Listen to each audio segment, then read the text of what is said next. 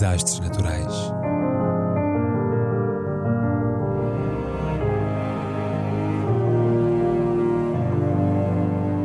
Por António Araújo.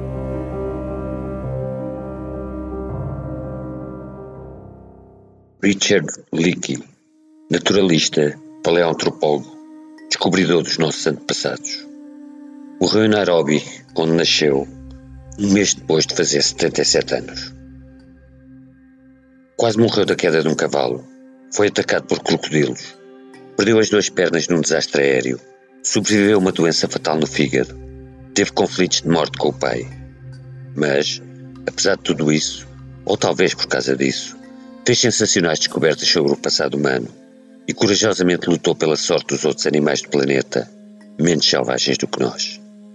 Richard Leakey nasceu em Nairobi, no Quênia, em 19 de dezembro de 1944 tendo dois potentes pais, Lois e Mary Leakey, ambos paleoantropólogos, cujas escavações na garganta do Olduvai, na Tanzânia, permitiram encontrar, em 1959, os despojos fossilizados de um Australopithecus robustos, com 1,7 ou 1,6 milhões de anos, e, em 1964, de um Homo habilis, com 2 ou 1,6 milhões de anos, sendo este último considerado um dos mais antigos ancestrais diretos da espécie humana.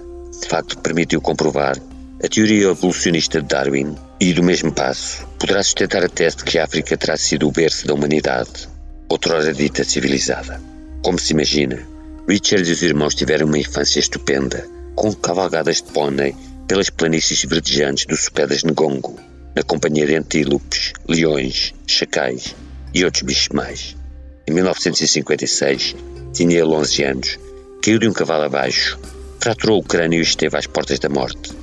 Mas o acidente viria a revelar-se frutífero nos planos científico e conjugal, pois o pai estava prestes a trocar a mãe por uma jovem secretária, e foi o apelo do filho moribundo que o persuadiu a ficar em casa e a salvar o matrimónio, algo que, como vimos, permitiria a Lois e a Mary descobrir as ossadas dos nossos comuns avós, dizendo-se agora que ela descobriu mais do que ele mas ele é que ficou com os louros. Mais tarde, além de lhe terem emprestado 500 libras para comprar um Land Rover, os pais cederam num empregado africano que tinham, Kamoya Kimeu, que também era danadinho para a paleantropologia, a quem se devem muitas das descobertas creditadas aos Leakey, existindo até dois primatas fossilizados com o seu nome, o simpático Kamoya Pitecus hamiltoni e, claro está, o Cercopithecus Kimeu. Na companhia de Camoia, Richard fez várias expedições em busca de esqueletos, mas, não tendo a certeza de que queria seguir a carreira paterna, acabou por dedicar-se ao negócio dos safaris. Tirou o brevet, começou a fazer tours aéreos dentro da garganta de Olduvai e lá do alto notou que as margens do lago Natron tinham potencial para muita escavação.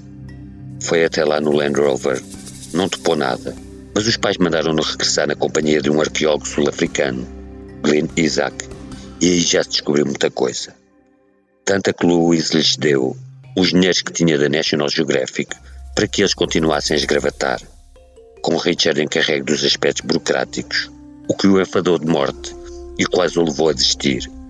Não se dera ao caso de Camoia ter encontrado, entretanto, os belíssimos restos de um Australopithecus boisei e de ele, por sua vez, ter descoberto uma jovem e promissora arqueóloga em cujo encalço seguiu rumo à Inglaterra onde ela concluiu o doutoramento e ele terminou o liceu, interrompendo os estudos para casar, regressar ao Quênia, ter uma filha em 1969, divorciar-se no mesmo ano e voltar a casar no ano seguinte com Heath Epps, também viria a ser uma grandíssima paleoantropóloga.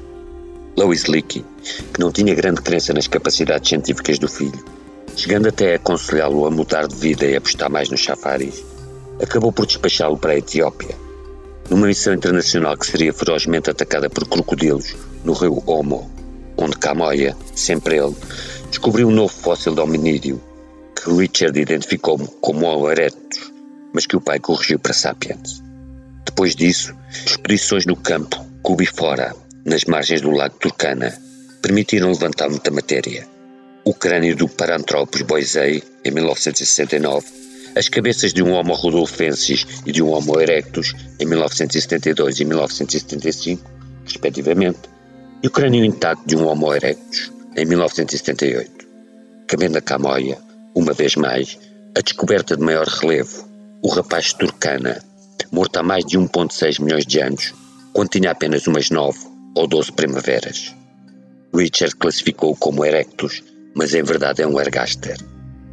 Logo a seguir, a sua equipa, só composta por estudantes, para não lhe fazerem sombra, e que ele, ademais, tratava com rigidez castrense, encontrou o famoso crânio negro, também conhecido como KNMWT 17000, que Leakey logo proclamou-se a espécie nova, batizada Australopithecus etiópicos. Diagnosticado com uma doença fatal no fígado, seria salvo por um transplante do irmão em 1989, altura em que já tinha deixado os lavores paleoantropológicos nas mãos da mulher e da filha, para se dedicar a outra causa maior. Nomeado pelo presidente Arap Moi, chefe dos Serviços de Conservação da Natureza do Quênia, desenvolveu trabalho notável na perseguição e denúncia dos caçadores furtivos de elefantes. Com o vultuoso apoio do Banco Mundial, na casa dos 140 milhões de dólares, fez sensação ao promover, em 1989, a queima de uma pilha monumental de presas, 12 toneladas de marfim e barbárie. Tornou-se uma voz incómoda, perdeu as duas pernas no estranho acidente de aviação em 1993, que sempre atribuiu a sabotagem, seria despedido sob acusações de desvios de fundos. Criou um partido em prol da transparência da vida pública queniana. Foi nomeado para importantes cargos públicos, mas acabaria demitido. Após o que foi lecionado para Nova York, fundou a Wildlife Direct, uma ONG que teve papel fulcral na defesa dos gorilas do Congo, regressou ao Quênia, onde o presidente Kenyatta voltou a nomeá-lo para a chefia dos serviços ambientais, com fama internacional atestada pelo facto de Angelina Jolie ter querido fazer um filme sobre ele, projeto nunca concretizado. Morreu na sua casa nos arredores de Nairobi, um mês depois de fazer 77 anos. Por sua vontade, foi enterrado numa colina do Grande Vale do Rift, assim chamado porque aí há 35 milhões de anos, se separaram as placas tectónicas arábicas e africanas.